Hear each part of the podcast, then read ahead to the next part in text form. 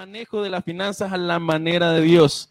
Manejo de las finanzas a la manera de Dios. Nos ponemos en pie, vamos a leer la palabra de Dios. Buscamos Proverbios 28, 19. El libro de Proverbios 28, 19. Perdón a toda la gente que está con nosotros al aire desde Estados Unidos, desde cualquier otro lado. Bienvenido a su culto. Es un privilegio para mí compartir con ustedes este día. Así que, ¿qué nos dice Proverbios 28, 19? El que labra su tierra se saciará de pan, mas el que sigue a quién? A los ociosos se llenará de pobreza. ¿Qué dice la TLA? El que trabaja tendrá suficiente comida el que no trabaja acabará en la pobreza. Vamos a orar. Padre nuestro, gracias por esta bella oportunidad que nos das esta mañana de estar en tu casa. Gracias por esta bella y magnífica y gloriosa oportunidad que nos das de estar acá adorándote, de estar reunidos como hermanos, de gozar juntos, Señor, unánimes buscándote a ti. Gracias, Señor. Utilízame como medio para poder enseñar algo de lo que tú tienes preparado esta mañana para los hermanos, Señor. Gracias por la oportunidad también a ti, Señor. En el nombre de Jesús hemos orado. Amén y amén. Podemos tomar asiento, mis hermanos. Bueno, ¿qué vamos a hacer esta mañana? Cuando, gracias a Dios, Dios me ha dado la oportunidad de ser odontólogo. Entonces, cuando llegan pacientes a la clínica, me dicen, doctor, fíjese que me pasa esto, me pasa esto, me pasa lo otro. Yo le digo, permítame, permítame. Antes de todo vamos a hacer un diagnóstico. Vamos a evaluar qué es lo que está pasando. Voy a ver cuáles son los signos, cuáles son los síntomas y dependiendo de eso yo voy a ver qué es lo que está sucediendo mal o si hay algo que tenemos que corregir. Entonces, esta mañana, ¿qué vamos a hacer? Quiero que nos hagamos un diagnóstico nosotros mismos, que nos hagamos un estudio, que veamos en qué estaré fallando yo en mis finanzas, qué me estará pasando que no me alcanza para el siguiente mes. Eso es lo que yo necesito que hagamos esta mañana ya que el mayor problema que tenemos en la familia, no me van a dejar mentir, porque eso es lo que causa controversia dentro de la familia bastante, son las finanzas, el mal manejo del dinero. Eso es algo que causa una falta de unión en la familia. Eh, el mal manejo de las finanzas siempre es motivo de disolución inclusive familiar. Entonces, por eso es necesario que nosotros identifiquemos qué nos está pasando, por qué es que estoy teniendo problemas con mi familia debido a mi mala administración financiera. No tengo una agenda, no tengo una planificación previa. Cuando yo recibo lo que yo he ganado de mi trabajo, ya sé para qué parte va a ir cada cosa o solo, bueno, ya me pagaron, empecemos ahorita a gastar aquí, a gastar allá, acá. La semana siguiente, bueno, si no es la semana siguiente, tres días después ya no hay nada, con suerte. Entonces, me estoy preparando yo me estoy, estoy haciendo una planificación, estoy haciendo una agenda, preveo las ocasiones futuras, preveo esas emergencias, estoy diciendo, no, esto lo voy a guardar o esto me va a servir para tal y tal cosa. Mi hijo, mi hija, mi hermano, mi mamá va a necesitar esto después porque yo recuerdo que me dijo que necesitaba para tal cosa. Estoy preveyendo, estoy planificando. Ayer escuchaba, para prepararme, por, por supuesto, escuchaba al pastor Corson de la iglesia, el lugar de su presencia en Colombia, y él hablaba sobre las maldiciones del dinero. Empezando por eso, ¿sabía usted que el trabajo es una maldición? Quizás hoy la palabra maldición se escucha pesada, pero ¿sabía usted que el trabajo es una consecuencia? ¿Sabía usted eso? ¿Algún pastor me puede decir por qué el trabajo es una consecuencia desde el principio de los principios? ¿Nadie?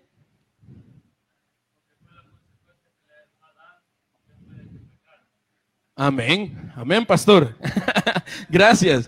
Eh, fue una de las consecuencias que dio Dios después de que Adán comiera del fruto, que dijo, vas a labrar la tierra para poder comer. Entonces desde ahí sabemos de que el trabajo desde tiempos anteriores fue un castigo. Esto nos lleva al punto número uno de lo que les quisiera compartir esta mañana. ¿Qué me dice el punto número uno? Es un punto muy importante y se va a escuchar un poquito pesado, pero así es. Vive de tu propio trabajo y no a costa de los demás. Vive de tu propio trabajo y no a costa de los demás. ¿Qué dice segunda de Tesalonicenses 3 del 10 al 12? Cuando estábamos entre ustedes les mandábamos esto. Si alguno no quiere trabajar, que tampoco coma. Si alguno no quiere trabajar, que tampoco coma. Porque nos hemos enterado que hay entre ustedes algunos que viven desordenadamente, que no planifican, que no estudian, que no se preparan para lo que viene, sin trabajar nada, que no hacen nada. El que se junta con ociosos o es un ocioso, no come, pero metiéndose en todo. Ahí ya, punto aparte, ¿va? que nos metemos en todo. A esos le mandamos y le exhortamos en el Señor Jesucristo a que trabajen con sosiego para comer su propio pan. Conozco yo de bastante gente, en específico tengo un amigo, muy buen amigo, que él Mire, yo cuando escucho la situación que me dicen, hermano, no encuentro trabajo, hermano, fíjese que trato de emprender y no me sale, hermano, este, es que no hay nada, no hay nada de qué, de lo que yo quiero, o será que realmente no hay trabajo. Yo tengo un amigo que yo lo admiro y yo le digo, puchica, yo no sé cómo haces. Definitivamente yo no sé cómo haces. Porque él cada uno o dos meses está cambiando de trabajo, pero siempre tiene. yo digo, ¿y, cómo es que encuentra trabajo? Si, mira, me dice, yo le hago de lo que sea. Tampoco es bueno hacer de lo que sea, aclarando ese punto. Pero yo hago de lo que sea. Mira, trabajé en La Pampa de mesero tanto tiempo. Trabajé en tal lugar limpiando carros tanto tiempo. Y hasta la fecha, gracias a Dios, nunca me ha hecho falta nada. Una vez lo llamaron porque él había dicho que era obrero, que fuera a poner una puerta. No sé si estará la puerta todavía, pero la puso. Entonces, pero yo veo ese ánimo que tiene él de rebuscarse y decir, no, yo no me voy a quedar sentado. Si yo quiero comer, pues tengo que trabajar. De lo que sea, también ha emprendido, ahora que recuerdo, él vende, vende cosas, eh, anda de negocio en negocio. O sea, yo digo, puchica, lo admiro porque se rebusca. Es una persona que se rebusca. Y, yo digo, veo tanta gente que a veces me dice, no, yo no puedo, yo no tengo, me da fiebre trabajar, hermano. Pero yo veo, conozco gente cercana a mí que se rebusca y yo digo verdaderamente, el que busca haya, como dice la Biblia. Hay fe, hay fe. Si Dios alimenta a los pájaros, conste, yo no soy un pájaro, nosotros no somos pajaritos, o sea, los animales no tienen ese entendimiento, ese raciocinio como nosotros tenemos nosotros, nosotros fuimos creados a imagen y semejanza de nuestro Señor. Entonces, si Dios se encarga de darle de comer y de beber hasta los pajaritos que vuelan, a los animales que están ahí en la, naturaleza, en los bosques, en la selva, ¿cómo no se va a encargar de mí? Uno, esos animalitos, bueno, si nosotros vemos los pajaritos, ahí andan viendo dónde aterrizar, que van a ver a dónde van a agarrar. No es que les va a caer encima. Los leones, los tigres y todo eso, ellos salen a cazar. Bueno, las leonas, los leones se quedan dormidos pero salen a cazar. O sea, no es que me va a caer. Eso sí, nunca les falta porque Dios se encarga de la provisión. Entonces, si yo estoy de ocioso, si yo no hago nada y mi vida es, bueno, voy a depender de los demás, de lo que me manden de allá, de lo que me dé mi hermano, de lo que me dé mi tío. ¿Cuál es el primer principio que me da Dios? Trabaje. El que no trabaja, no come. Vamos para el segundo punto. Ah, me gustaría agregar en el anterior, eso sí, entre más me preparo, Dios más me usa. Entre más me preparo, Dios más me usa. Quiere decir que ya sea estudio. Los estudios bíblicos que recibimos acá también, eh, que yo me prepare, eh, que me estoy eh, aprendiendo un técnico, un oficio inclusive, Dios me va a usar y me va a responder con eso que yo estoy aprendiendo. No es que vengo yo y digo, bueno, no he estudiado, no he hecho esto, no sé cómo hacer lo otro, y lo que estoy buscando es un puesto donde me paguen 5 mil al mes y solo estar sentado ahí en la oficina viendo. Hay trabajos así, o alguien, alguien que, conozca un trabajo así, dígame porque dejo de trabajar de odontólogo. Créanme que sería de gran bendición, ¿verdad? Bueno, vamos al punto número dos. ¿Qué nos dice el punto número dos? Planea bien tus gastos e inversiones. Planea bien tus gastos e inversiones. Nos vamos para Lucas 14, 28 al 30. ¿Qué nos dice Lucas 14? Porque, ¿quién de ustedes que quiere edificar una torre no se sienta primero a calcular los gastos y ver si tiene para terminarla? No sea que, habiendo puesto los cimientos y no pudiendo terminar, todos los que nos vean se pongan a burlarse diciendo, este comenzó y no pudo terminar. Es lo que yo hablaba de un inicio, tenemos una planificación, ¿Sabemos cómo terminar nuestro mes? ¿Planificamos, agendamos, nos preparamos en el día a día? ¿O somos motivo de aquí, de, como dice, somos motivo de burla? ¿Ve? No le alcanzó. Ahí viene aquel ya pidiendo prestado porque ya se gastó lo del mes. Y a mí también me costó y le tengo que prestar todavía. Somos ese sujeto de burla porque no nos, no nos planificamos, no agendamos. Estaba viendo yo acerca de los sistemas financieros basados en la Biblia. Y primeramente me llamaba la atención que decía, lo primero que hay que hacer en el diagnóstico, me evalúo yo, ¿cuánto gano? Si gano esto, ¿cuánto gasto? Si gasto esto, ¿es totalmente necesario en lo que estoy gastando? Eso es lo primero que me tengo que poner a pensar. ¿Cuánto gano? ¿Cuánto gasto? ¿Es totalmente necesario en lo que estoy gastando? Porque créame, hermano, de churrito en churrito ya no nos alcanzó para comprar la otra cosa. Es cierto, los gastos pequeños son los que no se ven, pero al final son los que me ocuparon la mayor parte del presupuesto.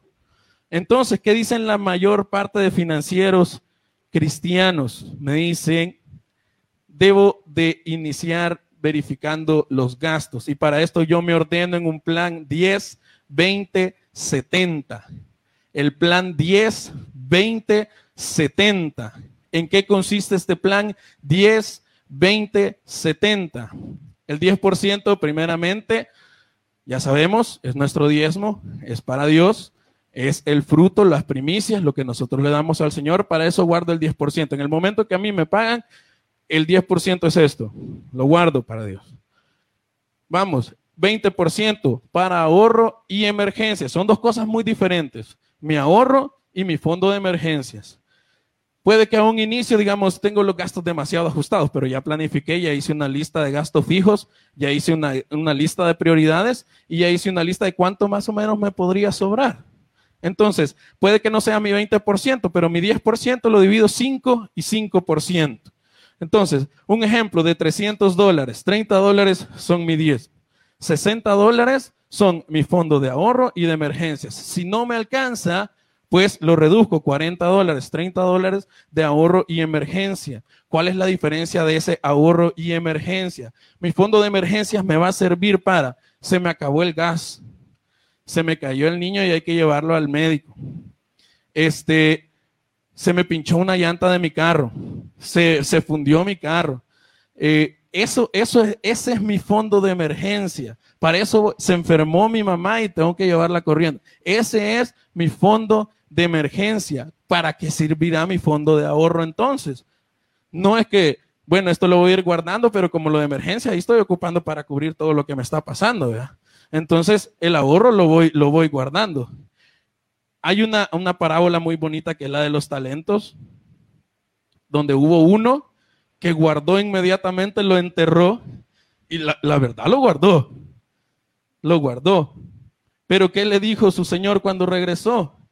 Siervo inútil. Eh, ¿Qué hicieron los demás? Me imagino, los demás dijeron, bueno, esto me ha dejado, vamos a planificar, lo vamos a invertir aquí y yo sé que se me va a duplicar para poderle entregar más a mi Señor. Yo sé que si meto esto acá, esto se me va a triplicar para poder darle esto a mi Señor. Entonces, ¿para qué me sirve el ahorro? El ahorro me sirve para cosas como las inversiones que yo quiero hacer o algo en lo que yo voy a invertir para que me dé más, algo que me va a generar más. Primero, lo que hablamos con, con mi papá ahí en la clínica, tenemos un dicho que siempre decimos, primero lo que da y después lo que quita. Que hermana Oli, por cierto, nos los dejó bien claro. Primero se invierte en lo que da, porque sé que me lo va a duplicar, y después yo gasto en lo que quita, lo que no me va a dar nada. Entonces, ese ahorro también me sirve para qué? Si yo tengo en mente comprar algo que yo siempre había querido, si yo tengo en mente comprar algo muy importante que me va a facilitar la manera de trabajar, o sea, que me va a hacer más fácil mi trabajo. Qué mejor que ahorrar para invertir en algo que me va a hacer más fácil mi trabajo. O sea, trabajo y ya no me canso tanto, ya no me mato tanto, ya no me estreso tanto. Para eso me sirve ese ahorro. Para salir de deudas. Muy importante, ya vamos a llegar a eso. Eso nos lleva al punto número tres que hablamos de mantener el ahorro. Perdón, el 70% del presupuesto general es lo que yo, yo utilizo donde yo saque mis gastos fijos y ¿cómo lo voy a utilizar? Para eso me va a servir ese 70%. Es con lo que nosotros trabajamos y vivimos diariamente. Entonces, vamos al número 3. Mantén un ahorro, que era el 20%, parte de ese 20%. Mantén un ahorro. Que tengo que correr. ya me pasé, son 7 puntos, vamos por el 3. Dice, tesoro precioso y aceite en la casa del sabio, pero el hombre necio los devora. Esto está en Proverbios 21, versículo 20. ¿Qué me quiere decir esto? El que es inteligente guarda para el día de la sequía. ¿Qué hizo José? En los siete años de abundancia, guardar, guardar, guardar, para que en los siete años donde estaban las vacas flacas, tuviéramos de dónde, ¿verdad? El pueblo tuviera de dónde comer, pueblo de Egipto. Y todo eso bajo la administración de Josué. Ahorita que hay abundancia, dijo, vamos a guardar, porque yo sé que en mi sueño yo vi que después ya no vamos a, tener. Dios me ha revelado eso, entonces vamos a guardar para eso. Guarda para el tiempo de necesidad. Guarda para el tiempo de emergencia. Guarda para tus metas e inversiones. Ante todo, guardemos un poquito. Siempre guardemos un poquito. A futuro nos va a servir. No estoy hablando de pedecederos, ¿verdad? Algo que se nos va a vencer y ya no va a servir en el futuro, pero sí de cosas materiales que nos van a servir en un futuro. Guardemos, siempre guardemos. Punto número cuatro. Paga tus impuestos y tus deudas. Dice Romanos 13, del 7 al 8. Dad a cada cual lo que se debe. ¿A quién impuestos? Impuestos. ¿A quién tributo? Tributo. ¿A quién respeto? Respeto. ¿A quién honor? Honor con nadie tengáis otra deuda más que la de mutuo amor, pues el que ama al prójimo ha cumplido la ley. Parte de mis fondos, de ese ahorro que yo he apartado, de ese 20%, de ese no me tengo que salir, parte de esos fondos tienen que empezar a cubrir mis deudas. Sí, hermano, pero es que yo le doy a esta deuda, le doy a esta deuda, le doy a esta, y nunca salgo. ¿Cuál es la manera correcta de pagar las deudas según los economistas y financieros? Se empieza por la más pequeña. Porque si yo me mentalizo en pagar la más grande, cuando la haya terminado de pagar, la pequeña ya se me hizo del tamaño de la grande que tenía. En cambio, si yo empiezo por la pequeña, un ejemplo, yo debo acá, un ejemplo, Marvin me ha hecho un préstamo de, del micrófono en tres pagos, 30 dólares. Vengo yo y tengo otra deuda también en la Curazao, tengo otra deuda también en el banco, tengo otra deuda también en el fondo hipotecario. Vale. Entonces, vengo yo y digo, bueno, le voy a pagar entonces primero a Marvin, le doy sus 10 dólares mensuales. Ya después le terminé de pagar a Marvin. Tengo mis demás deudas todavía pendientes. Me sobran ahora los 10 dólares mensuales que le estaban dando a Marvin, pero no quiere decir que ya salí de deudas. Entonces, Ahora, a esa cuota de 50 que yo le daba a la Curazao, le sumo los 10 dólares que yo ya había ahorrado para estarle pagando a Marvin. Entonces, cuando estoy abonando ya 60, ya no estoy abonando 50. ¿Qué me va a generar eso? Que salga más rápido de mi deuda. Saliendo más rápido de mi deuda y así voy comiéndome una, comiéndome la otra. Lo que yo, lo que ya me sobra no es para gastármelo, es para abonársela a la más grande para poco a poco seguir saliendo. Y el día que yo ya no tengo nada, pues más este, vuelvo a hacer mi 10, 20, 70 y reajusto cuánto voy a ahorrar, cuánto va a ser mi diezmo y con cuánto me preparo, pero ya no tengo deudas. Entonces, esa es la manera correcta, según los financistas, de pagar las deudas. Si no pago, me adeudo más. Y el que más debe, más esclavo o sirviente es del que le debe. Eso es aquí, en la China y en todos lados. Si yo le debo a alguien, automáticamente, la Biblia lo menciona también, me vuelvo sirviente de la persona a la que le debo, porque trabajo para él. Ya no trabajo para mí, trabajo para generarle a él. Entonces, entre yo más me adeudo, más esclavo y sirviente me vuelvo de la persona a la que le debo. Tampoco pidamos prestado más de lo que somos capaces de pagar, porque si ya tenemos nuestro presupuesto en nuestro orden, tampoco me voy a endeudar con una cuota de 500 dólares cuando yo lo que gano es 300. Es bien ilógico, ¿verdad? Empezando porque no me van a aceptar ese préstamo, pero, o sea, no me voy a endeudar con algo que yo sé que no voy a salir. Mejor, mi fondo de ahorros, no el de emergencia, de ahorros lo ocupo para cuando llegara a esa meta, lo invierto en eso que quería. Entonces, así vamos a ir, lo que me lleva al punto número 5. solo me quedan cinco minutos. Bueno, yo le voy a traer ahí el manejo de las, como decíamos, el manejo de las finanzas 2, la venganza del manejo de las finanzas. Y así vamos a ir sacando parte por parte. El número 5, muy importante, construye una herencia para tus hijos.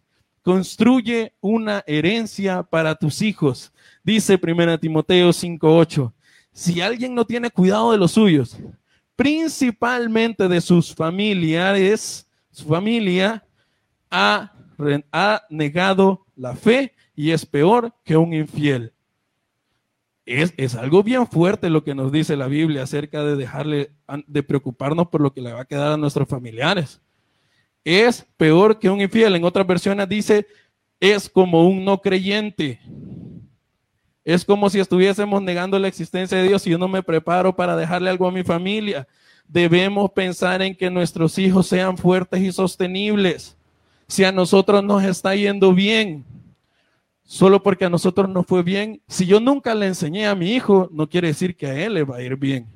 Porque si yo no le enseñé a mi hijo también, y eso es muy importante como el hijo pródigo, si yo no le enseñé a mi hijo a manejar todo lo que yo construí y me esforcé por dejárselo a él, empezando porque tengo que generarle algo a él, si yo no le enseño, como les dije anteriormente, tres días, una semana y mi hijo se acabó todo lo que yo me esforcé toda mi vida para poderle haber dejado algo.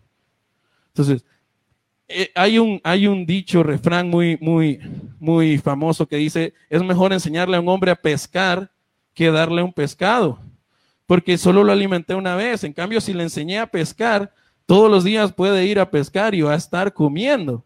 Entonces, tengo que enseñarle a mis hijos el principio de administrar, de agendarse, de planificar. Es muy importante eso. ¿Por qué? Porque el día de mañana ellos van a ser hombres de bien y van a saber salir adelante, dejar de igual manera para sus hijos y enseñarles a sus hijos cómo administrar eso. La herencia no únicamente es el dinero, hermanos. Herencia también es dejar personas sabias, personas inteligentes, dejar alguien que sepa manejar y lidiar con las situaciones, no necesariamente tiene que ser dinero, sino que enseñarle a nuestros hijos cómo pelear en la vida también es muy importante. Punto número seis, reconoce que Dios es el dueño de todo, de todo. Primera de Crónicas 29, 11 y 12 dice, tuya, oh Yahvé, es la grandeza, la fuerza, la magnificencia, el esplendor y la majestad pues tuyo es cuanto hay en el cielo como en la tierra. Tuyo, Yahvé, es el reino. Tú levantas, te levantas por encima de todo. De ti proceden las riquezas y la gloria. Tú lo gobiernas todo. En tu mano está el poder y la fortaleza. Es tu mano la que todo nos agrandece y da todo da conciencia. ¿Quién más sino Dios para sostenernos, hermano? Si es dueño de todo. Yo escuchaba ayer a una predicación del pastor general que hablaba sobre eso y decía, ¿cómo voy a agradar yo a Dios si Él es dueño de todo? Es como que yo le esté devolviendo algo de lo que Él ya me dio. ¿Cómo voy a agradar yo a Dios si Él siendo dueño de todo me bendice a mí con parte de lo que ya es de Él? Y yo lo único que estoy haciendo es regresarle las primeras cosas, el 10% de lo que Él ya me dio. Entonces, e, eso me, me puso a pensar a mí tiene toda la razón. Si Dios a mí me bendice con todo, Dios a mí me da todo, ¿quién más es Dios para proveernos? Es cierto, ahorita puede que estemos pasando un desierto, estamos pasando una tempestad. Dios va a salir y nos va a sacar victoriosos de ese proceso, de ese problema, ya sea financiero, ya sea del problema que sea que estemos pasando. Él es el dueño de todo, no tenemos por qué afanarnos, por qué preocuparnos de lo que va a pasar el día de mañana. Si Dios es el dueño de todo y Dios vela por nosotros y Él se encargará de que nosotros estemos con bien. Todo es de Dios, Dios puede proveerme todo como buen padre. Solo les dejo una, una inquietud. Bueno, al menos yo, que he sido lamentablemente parte de mi vida un hijo rebelde, este, cuando yo me comportaba de esa manera, yo ya sabía que no iba a tener para la semana. yo ya sabía de que no iba a tener para salir. Yo ya sabía de que no me iban a dar permiso de lo que yo quería. Entonces, Dios es nuestro Padre, pero si Él, dueño de todo, me va a dar todo a mí, ¿me estoy comportando como un hijo que merece ese todo? Les dejo esa inquietud para pasar al último punto que ya estoy sobre el tiempo. No seas esclavo del dinero. Nadie puede servir a dos señores porque aborrecerá a uno y amará al otro. O bien entregará a uno y despreciará al otro. No podéis servir a Dios y al dinero. ¿Qué amo más? ¿Mi trabajo o pasar tiempo con el Señor? ¿Estar en otro lado o estar aquí en su casa adorándolo? ¿Será que realmente es una bendición que por estar al otro lado y no poder venir a la iglesia, ese trabajo me está bendiciendo, me está alimentando? ¿Será que si Dios es dueño de todo, me va a dar todo, pero yo estoy en otro lado, es de bendición ese trabajo? será de bendición que yo me afane por estar en otro lado vendiendo porque no he sacado para tal cosa. Este, tengo que trabajar porque mi jefe me llamó y que no es que. ¿Será de bendición eso? Cambiar el trabajo por la casa de Dios. ¿Por qué? Si yo aparto tiempo para Dios, realmente Dios va a ser mi provisión. Si yo guardo tiempo, si mi prioridad es el Señor, yo voy a ser prioridad para Él. Puede que yo no tenga para el día de mañana, pero ese momento en la iglesia, alguien me proveyó para el día de mañana, sin saberlo. Solo nosotros sabemos cómo venimos acá, cómo estamos parados acá. Solo nosotros sabemos las necesidades que tenemos. Solo sabemos lo que estamos pasando. Pero Dios, Dios sabe que preferimos estar acá tan temprano de mañana adorando y escuchando la palabra. Entonces déjeme decirle, Él se va a ocupar de todas esas necesidades que usted tiene. Para cerrar, ya dice la Biblia, hoy sí el dato exacto que mencionaba el pastor, tiene 2.350 versículos relacionados con las finanzas. Y entonces, ¿por qué no me alcanza? ¿Será que realmente los leí y lo expliqué? Vamos a orar.